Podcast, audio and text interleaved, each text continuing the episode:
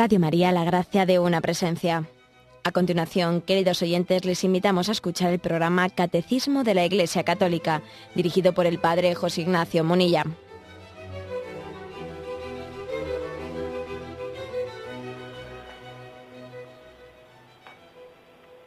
Un cordial saludo a todos los oyentes de Radio María. Un día más, con la gracia del Señor, proseguimos el comentario del Catecismo de nuestra Madre en la Iglesia. Comenzamos hoy la parte del credo referida al que está con el título de Creo en el perdón de los pecados. Una vez que hemos terminado pues en, en la explicación referida a la comunión de los santos, nos adentramos ahora en el apartado referido al perdón de los pecados. Es a partir del punto 976. Lo leemos literalmente y luego lo comentamos. El símbolo de los apóstoles vincula la fe en el perdón de los pecados a la fe en el Espíritu Santo, pero también a la fe en la Iglesia y en la comunión de los santos. Al dar al Espíritu Santo a sus apóstoles, Cristo resucitado les confirió su propio poder divino de perdonar los pecados. Recibid el Espíritu Santo. A quienes perdonéis los pecados, les quedan perdonados. A quienes se los retengáis, les quedan retenidos. Y luego entre paréntesis pone esta, este aviso, esta matización. La segunda parte del catecismo tratará explícitamente del perdón de los pecados por el bautismo, el sacramento de la penitencia y los demás sacramentos, sobre todo la Eucaristía. Aquí basta con evocar brevemente, por tanto, algunos datos básicos. Bien, sabéis que el catecismo está estructurado en cuatro partes. La primera parte es la referida al credo, la segunda es la referida a los sacramentos, la tercera es la referida a los mandamientos y la cuarta es la referida pues a la oración y al comentario del Padre Nuestro. O sea que son credo, sacramentos, mandamientos y oración. Por lo tanto, esta parte del credo, creo en el perdón de los pecados, lo que anuncia el catecismo es que aunque aquí se va a tratar, se va a tratar, digamos, brevemente, porque el catecismo lo, explayará en la segunda parte cuando hable de los sacramentos. Entonces allí pues se explayará con detenimiento, pero sin embargo, como dentro de la pues de la narración del credo está expresamente recogida esta expresión que era en el perdón de los pecados, pues no le parecía correcto al catecismo saltarse este artículo del credo y dejarlo pendiente únicamente para eh, cuando se hablase de, todos los sacramentos. Por ello, aunque brevemente se hace este, este comentario. Y, y, la segunda cuestión también importante para encuadrar, encuadrar esta explicación que vamos a dar hoy es que eh, advierte el catecismo que el símbolo de los apóstoles, por cierto, la palabra símbolo de los apóstoles, que quizás a algunos oyentes se les resulte un tanto extraña, el símbolo de los apóstoles es el credo apostólico. La palabra símbolo, pues era referida como un sinónimo de, credo, un breve credo en el que ellos, en el que se expresaba nuestra fe. Por eso se llamaba símbolo de los apóstoles. El credo apostólico, que es el credo corto de los dos credos, ¿no? El que solemos rezar en la liturgia eh, dominical, a veces es el credo largo, que es el credo que se llama niceno constantinopolitano, eh, que tiene ese nombre así tan largo por el concilio de Nicea y de Constantinopla, y el credo corto, que es el más antiguo, es el credo de los apóstoles. Bien, pues según ese credo, ese símbolo de los apóstoles, se vincula la fe en el perdón de los pecados a la fe en el Espíritu Santo. Porque ese credo tiene tres partes. La parte primera es la referida a Dios Padre. Creo en Dios Padre Todopoderoso, Creador de cielo y tierra. La segunda parte es la referida a Jesucristo. Creo en Jesucristo, su único Hijo, nuestro Señor, que fue concebido por obra y gracia del Espíritu Santo.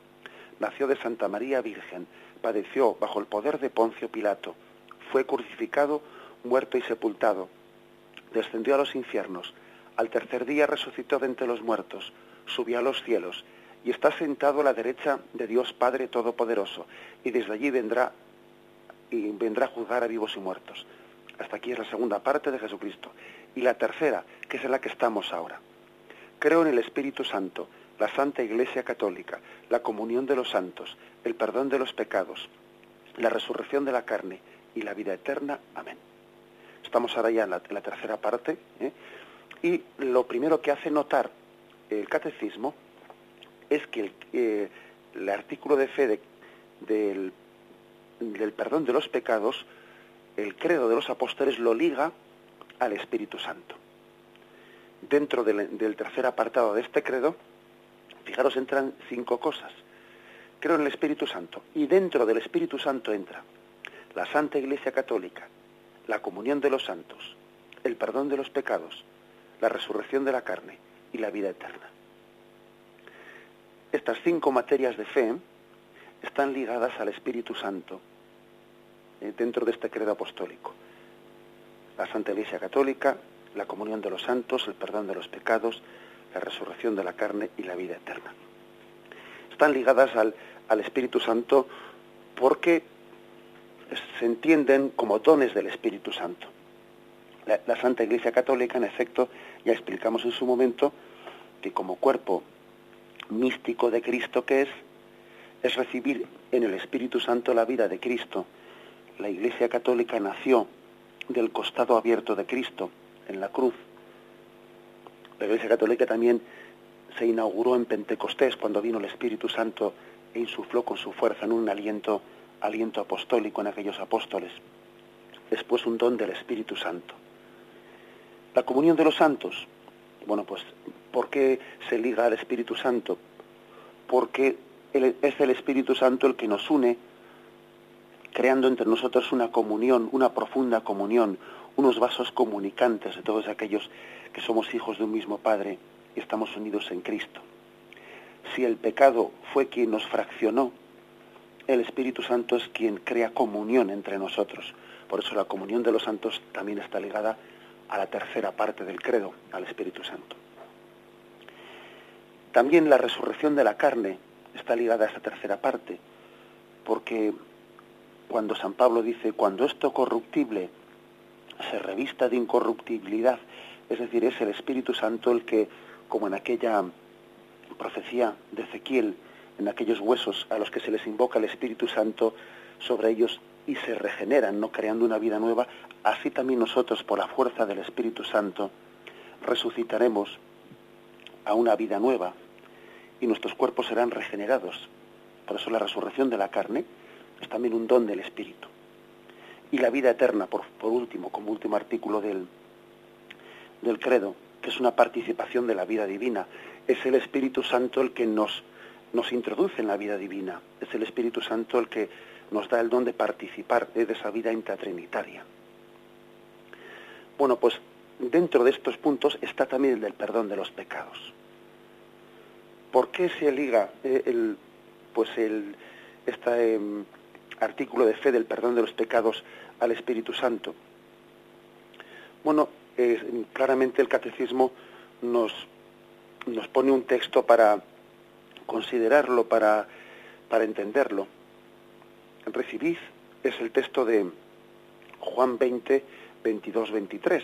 Lo podemos leer un poco desde el versículo 19 que dice, al atardecer de aquel día, el primero de la semana, estaban cerradas por miedo a los judíos las puertas del lugar donde se encontraban los judíos.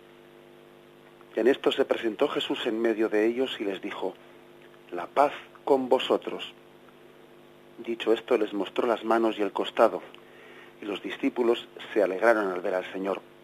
Jesús les dijo otra vez, la paz con vosotros. Como el Padre me envió, así también os envío yo. Dicho esto, sopló sobre ellos y les dijo, recibid el Espíritu Santo, a quienes perdonéis los pecados, les quedan perdonados, a quienes se los retengáis, les quedan retenidos. es un pasaje de una de las apariciones de Cristo resucitado, que sin duda alguna es una preparación hermosa de, Pentecostés, porque también aquí, al igual que en el pasaje de Pentecostés, aparecen los apóstoles como hombres temblorosos, llenos de miedo, estando las puertas cerradas por miedo a los judíos, igual que se dice también aquí en, en el día de Pentecostés. Y Jesús se presenta en medio de ellos, se presenta, y fijaros que el presentarse de Jesús resucitado, como es un, como es un cuerpo resucitado que no está sometido a las leyes ¿no? de, pues a las leyes nuestras materiales, espaciotemporales, Jesús se presenta en medio, ¿eh? sin haber tocado la puerta, sin no, porque es un cuerpo resucitado. Y también se presenta en medio para donar la paz. Con ello, con ello se quiere remarcar que la paz es un don de Cristo en el Espíritu Santo. Cristo nos dona la paz. Paz a vosotros. Y una vez que les dice paz a vosotros, les mostró las manos y el costado. Claro, al mostrarle las manos y el costado les está mostrando las huellas de la pasión, los agujeros de los clavos, ¿no? Y de la lanza en el costado. Y con esto les está diciendo, mirad cuál es el precio de la paz. Mirad que esa paz que os ofrezco, cuando saludo paz a vosotros, no, solo es un saludo bonito, un saludo hermoso, ¿no? Que a veces, cuando, no sé, cuando en la, en la Sagrada Eucaristía utilizamos pues eh, ritos y, fórmulas como la paz sea con vosotros que parece un, eh, gesto pues eh, meramente estético o bonito no pero no tengamos en cuenta cuál es el precio de la paz. Paz a vosotros y les enseñó las manos y el costado. Ese es el precio de la paz que Cristo nos ofrece. Hemos sido reconciliados al precio de la sangre de Cristo. Mirad que habéis sido rescatados no al precio de la plata y el oro, sino al precio de la sangre de Cristo. Eh, por lo tanto, el don de la paz es un don, un don que Cristo nos ha obtenido por su muerte redentora. La muerte redentora de Cristo en la cruz es, es la fuente de nuestra paz. Es una forma, por lo tanto, de entender en su auténtica profundidad qué se entiende por paz. Nosotros los, los cristianos, los católicos, eh, concebimos la paz, pues no únicamente como una, eh, como una especie de estrategia política, una estrategia política en la que más o menos se llega a una convivencia, a una convivencia que a veces ese tipo de, paces políticas, pues suele ser una especie de egoísmos consensuados. ¿eh? Yo, tú a mí me permites que mi egoísmo llegue hasta ti, y yo a ti te permito que tu egoísmo llegue hasta ahí. ¿eh? A veces la, las paces políticas son una especie de injusticias consensuadas, ¿no? Si yo te permito esta, tú me permites la otra. No, pero la, paz de Cristo es distinta. La paz de Cristo no es una estrategia política. La paz de Cristo consiste en el hombre profundamente arrepentido que nace de nuevo, que renace, que es recreado por Cristo. El perdón de Cristo recrea, nos hace nuevos. Y una de las de las grandes diferencias pues de la paz, de la paz de Cristo, pues que es que es una paz que parte de un profundo arrepentimiento que hace al hombre nuevo. Por eso Jesús insiste también, la paz os dejo, mi paz os doy, pero no os la dejo como la da el mundo. El mundo ofrece otro tipo de paz, que es una paz que es desgraciadamente compatible con que el hombre siga siendo el hombre viejo. El hombre lleno de, eh, de pecado puede ser una paz hecha por el hombre viejo que hasta a veces le puede resultar rentable. Un tipo de paz que le resulta rentable y que incluso le puede reportar más beneficios y ir a lo suyo, en una paz de la cual él saque provecho, ¿eh? provecho egoísta no es ese, ¿no? Pues el, don de la paz cristiana. La paz cristiana consiste en el profundo arrepentimiento, en la profunda renovación, en la reconciliación profunda, en la petición humilde de perdón. Hay una, una, distancia muy grande, ¿no? Entre la paz, entre lo que se entiende hoy por la paz política. Y por la paz cristiana. Hay una distancia muy grande. Bien, pues a lo que voy, quizás para entender este don de la paz, esto se aparece en medio de ellos, les muestra las manos y el costado, para entender esto profundamente deberíamos de, de buscar en la Sagrada Escritura otros momentos en los que también Yahvé se sirvió de, ese, de esa imagen del, del soplo, porque fijaros que dice Jesús, puesto en medio, en medio de ellos, les mostró las manos y el costado, y soplando sobre ellos, sobre los apóstoles, les dijo, recibid el Espíritu Santo. A quienes perdonéis el Espíritu Santo, a quienes perdonéis los pecados. Pero curiosamente, el don del Espíritu Santo está recibido por la imagen del soplido. Jesús sopla. Jesús sopla sobre ellos. Esta imagen de que Jesús que sopla, también eh, pues la Iglesia la ha recogido en algunas imágenes sacramentales, como por ejemplo cuando el obispo celebra en la misa crismal, celebra eh, pues esos ritos de, consagración de los óleos, de los óleos que serán después utilizados en las parroquias durante todo el año, ¿no? Y en esos ritos de consagración del óleo, cuando allí se mezcla el aceite con el, con el perfume para, para consagrar el crisma, el, obispo también sopla sobre esa, ¿eh? sobre esa de aceite en la cual se mezcla el perfume. El obispo sopla y ese soplido, ese aliento del, del obispo quiere significar también el don del Espíritu Santo que Cristo transmitió con ese signo de soplar. Bien digo que la Iglesia pues ha, eh, ha, hecho suyo ese gesto de Jesús, de Él sopló sobre ellos y les dijo recibid el Espíritu Santo. Pero es que no podemos por menos de evocar, por ejemplo en Génesis 2.7, no podemos por menos de evocar aquel pasaje donde dice, Yahvé formó al hombre con polvo del suelo e insufló en sus narices y sopló en sus narices aliento de vida y resultó el hombre un ser viviente. Yahvé, con esa imagen pues muy, muy verdaderamente simbólica, ¿no? Eh, sopla su aliento en la nariz, en las narices de, de Adán y después de haberle formado del polvo de la tierra y resultó ser un ser viviente. Si el soplo de Dios creó al hombre, el soplo de Jesucristo recrea al hombre por el perdón de los pecados. Hay un nacer y un renacer. El nacer está en la creación de Dios y el renacer está pues en la recreación de los sacramentos por el que Dios nos regenera una vida nueva. Hemos nacido físicamente y hemos nacido sobrenaturalmente. El primer nacimiento fue el nacimiento pues, de, una, pues, de, nuestro, de nuestra concepción. En esa concepción Dios también sopló eh, un aliento de vida. Y, y en nuestro bautismo, en nuestro perdón de los pecados, hemos vuelto a nacer a una vida nueva hemos tenido pues dos momentos en los que hemos nacido. Un nacimiento eh, pues corporal y un renacimiento. Yo a veces les suelo invitar a algunas personas así más allegadas, etcétera, a que celebren su cumple bautismo. ¿eh?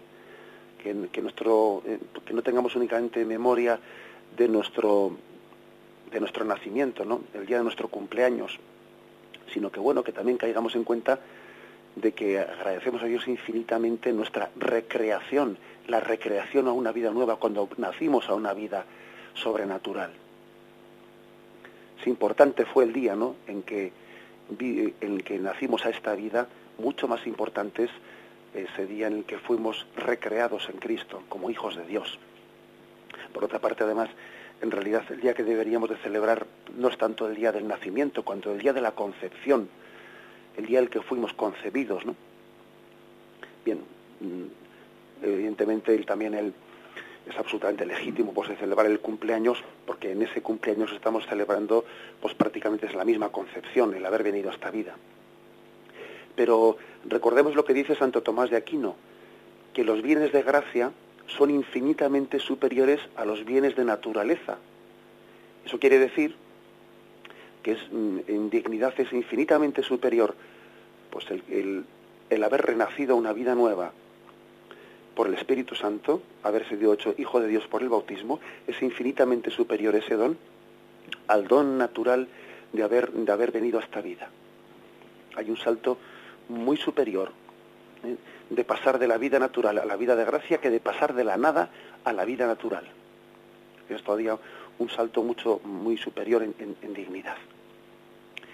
Bien, pues este es el, primer punto, 976, lo que hace es eh, recordarnos, eh, resumo brevemente, recordarnos cómo el creo en el perdón de los pecados está encuadrado en el, símbolo de los apóstoles, el credo de los apóstoles está encuadrado en la parte del Espíritu Santo, es uno de los cinco artículos de fe ligados al Espíritu Santo, la Santa Iglesia Católica, la comunión de los santos, el perdón de los pecados, la resurrección de la carne y la vida eterna, está encuadrado ahí y es un don del Espíritu Santo que nos hace renacer a una vida nueva.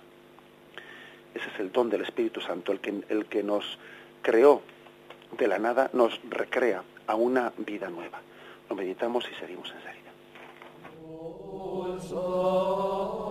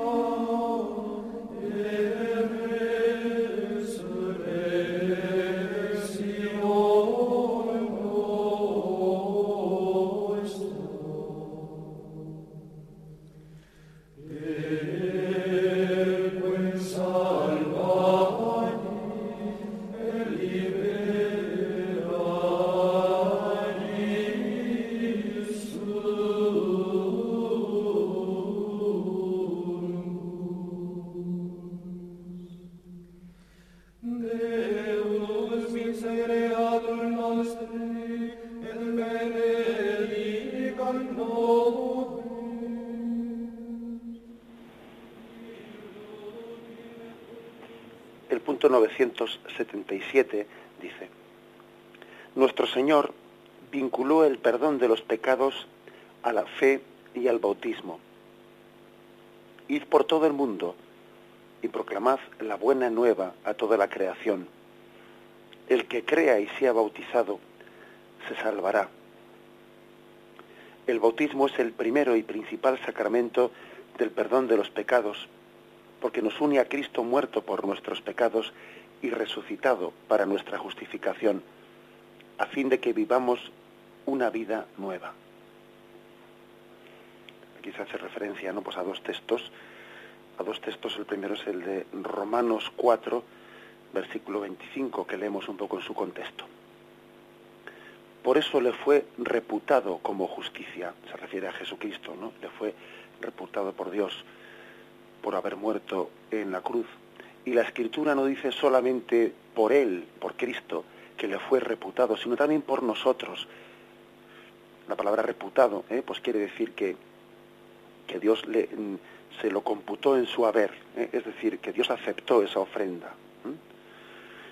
Pero dice que no únicamente que le fue reputado, sino también lo dice por nosotros, a quienes ha de ser imputada la fe, a nosotros, que creemos en aquel que resucitó de entre los muertos, a Jesús, Señor nuestro, quien fue entregado por nuestros pecados y resucitado para nuestra justificación.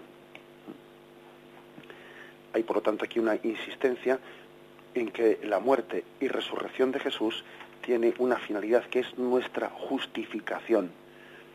La palabra justificación pues quiere decir es hacernos justos, hacernos santos la muerte y resurrección de Cristo es aplicarnos, es, mejor dicho, el bautismo quiere decir, el bautismo es aplicarnos, es reputarnos, que eso significa esa palabra, aplicarnos eh, pues la muerte y resurrección redentoras de Cristo. Eh, esa palabra que nos resulta un tanto complicada, reputar, es aplicar, mm, se nos aplica a nosotros el mérito de Jesucristo se nos concede a nosotros. Por eso dice aquí San Pablo, ¿no? Que no fue reputado ese mérito únicamente a él, sino también a nosotros, a los unidos por la fe en Jesucristo. El bautismo es, por lo tanto, un sacramento que nos une en Jesucristo, permitiéndonos eh, recibir, pues, reputarnos, ¿no? insisto en esa palabra, permitiéndonos recibir, aplicarnos a nosotros, pues, esa vida nueva obtenida por Cristo a través de su muerte y resurrección. Cristo nos, ofrece, nos introduce en una vida nueva. está todavía mejor explicado esto con más detalle en, el otro texto que también nos ofrece este punto del catecismo, que es Romanos 6.4. ¿eh? Dice así, ¿qué diremos pues? ¿Que debemos permanecer en el pecado para que la gracia se multiplique? De ningún modo. Los que hemos muerto al pecado, ¿cómo seguir viviendo en él? ¿O es que ignoráis que cuando fuimos bautizados en Cristo Jesús, fuimos bautizados en su muerte? Fuimos, poner, fuimos pues con él sepultados por el bautismo en la muerte, a fin que, igual que Cristo fue resucitado de entre los muertos por medio de la gloria del Padre, así también nosotros vivamos una vida nueva. Por lo tanto, la, para explicar el bautismo se, habla en, en, términos de mm, participar de la muerte de Cristo para participar también de su vida. En el bautismo es enterrado el hombre viejo y renace de la pila bautismal un hombre nuevo. Se sumerge el hombre, el hombre viejo en las aguas y renace de esas aguas el hombre nuevo. Es un poco también la imagen del paso del Mar Rojo. En el Mar Rojo quedó enterrado el ejército de, Egipto que simbolizaba ¿no? pues todo el, hombre viejo. Y resurge del Mar Rojo el pueblo de Israel que renace de las aguas. Eso mismo ocurre con cada uno de nosotros. En las aguas queda enterrado el hombre viejo y renace el hombre nuevo.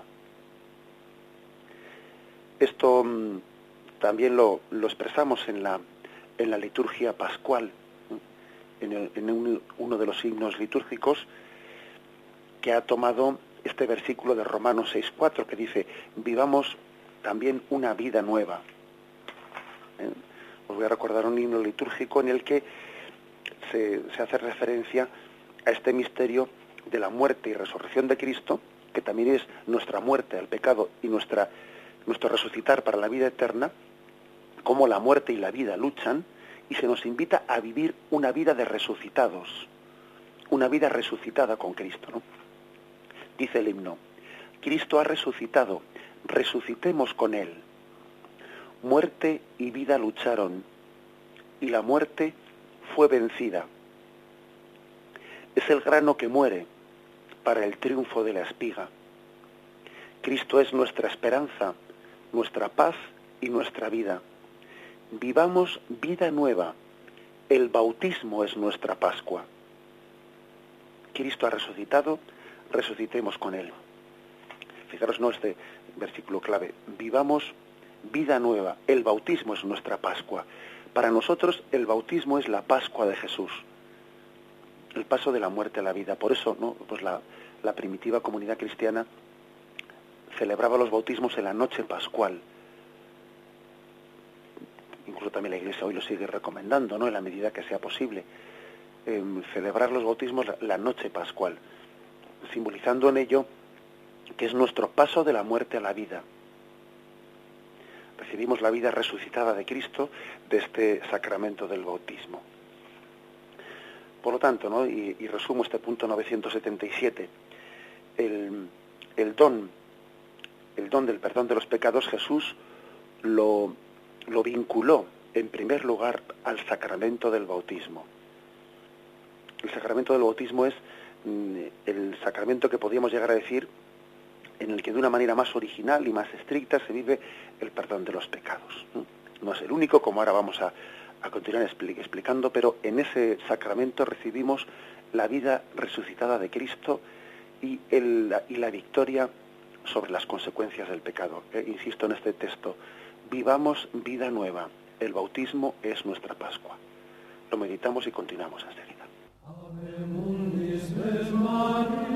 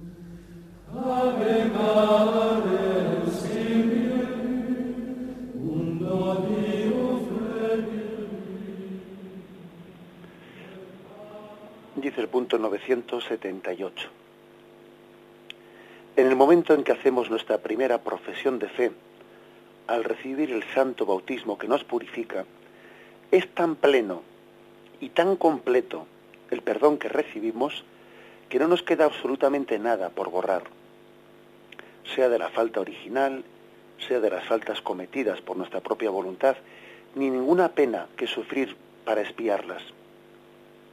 Sin embargo, la gracia del bautismo no libra a la persona de todas las debilidades de la naturaleza. Al contrario, todavía nosotros tenemos que combatir los movimientos de la concupiscencia que no cesan de llevarnos al mal. Bueno, por lo tanto, el, aquí se remarca que el sacramento por excelencia para el perdón de los pecados, pues es el bautismo. Nosotros igual nos podría parecer que es eh, la confesión, pero no. El sacramento mm, más original y más excelente para el perdón de los pecados es el sacramento del bautismo, que nos recrea, que nos hace hombres nuevos.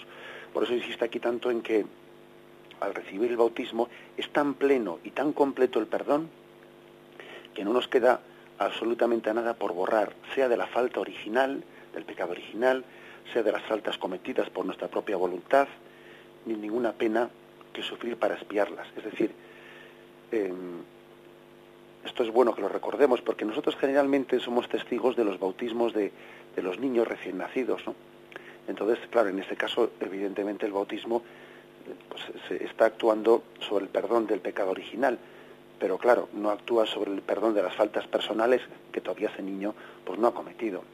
Pero recordemos que cuando un adulto es bautizado, no solo recibe el perdón del pecado original, sino que ese adulto está recibiendo el perdón de todos los pecados personales que haya podido cometer. Más aún, ¿eh? dice aquí, y también de, de las faltas, mm, dice, de las penas, se está purificando de las penas.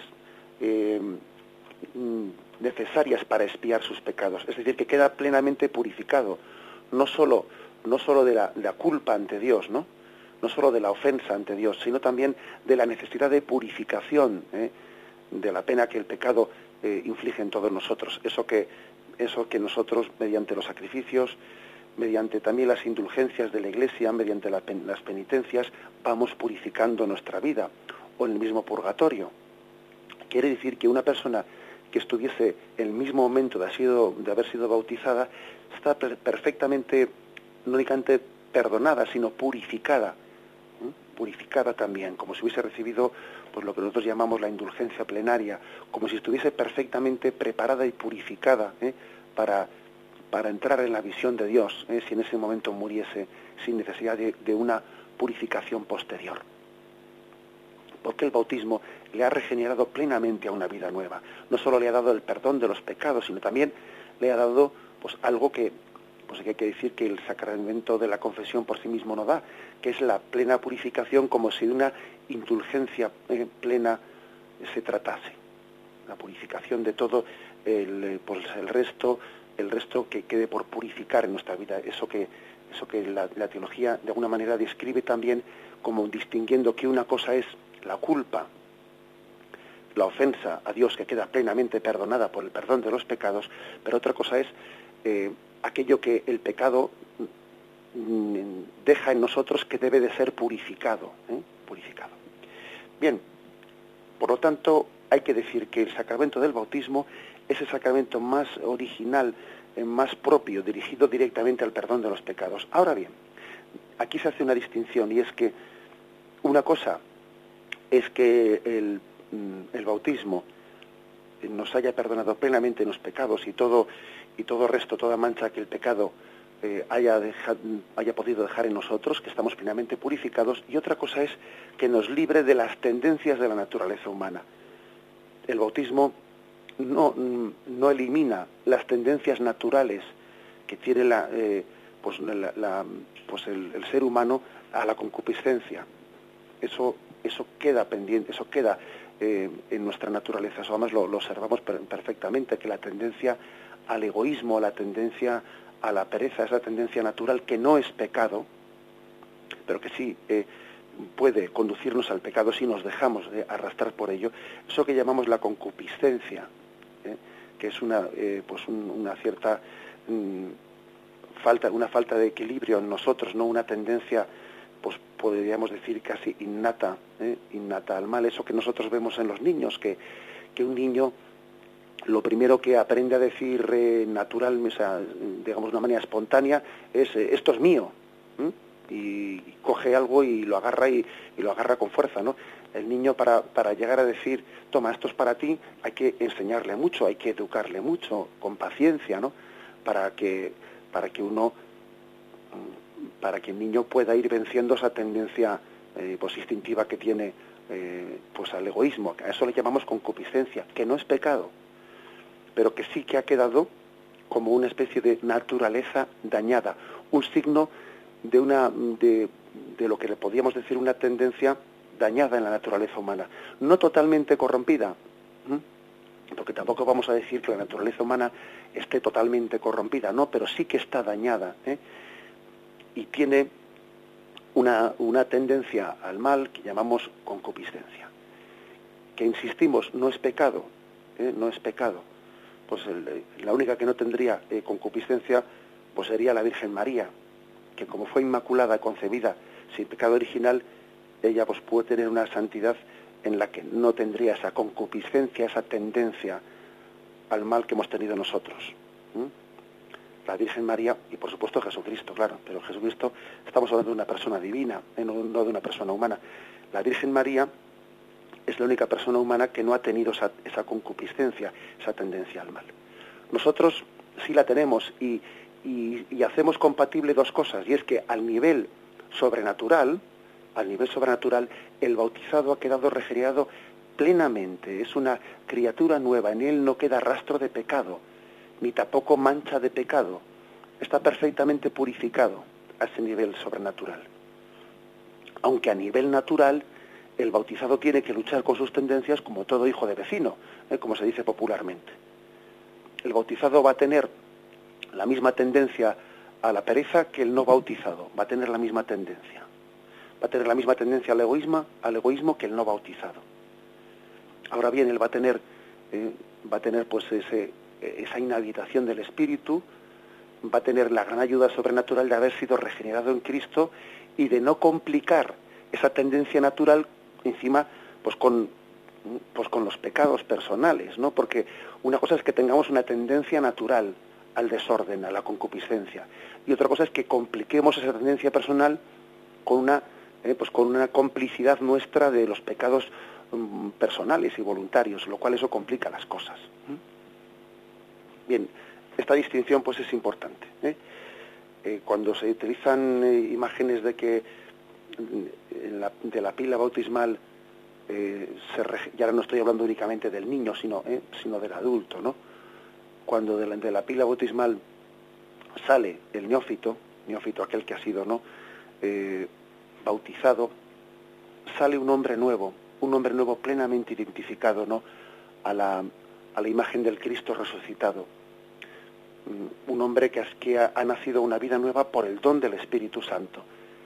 También en la, en la pila bautismal tiene lugar, ¿no? Aquella, aunque sea de una manera oculta, pero tiene lugar aquella teofanía, aquella manifestación del río Jordán, cuando el Espíritu Santo también allí se reveló y dijo, este es mi Hijo amado, también en el bautismo se, el Espíritu Santo está de una manera sacramental, no visible, pero está proclamando que ese que nace de la pila bautismal es el Hijo, es imagen, ¿no? Del Hijo, del Hijo único del Padre, imagen de ese que ha resucitado del sepulcro, este también ha resucitado a una vida nueva. Lo meditamos y seguimos en breve.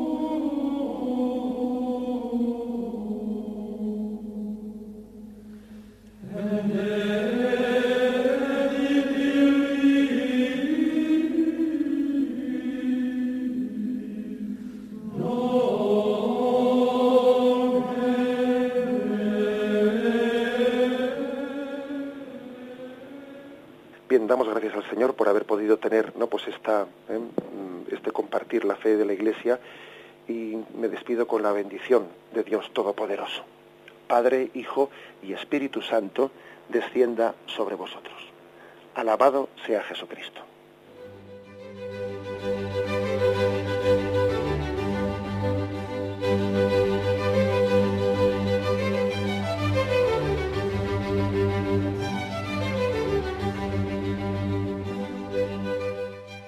Y hasta aquí, queridos oyentes de Radio María, han podido escuchar el programa Catecismo de la Iglesia Católica dirigido por el Padre José Ignacio Munilla.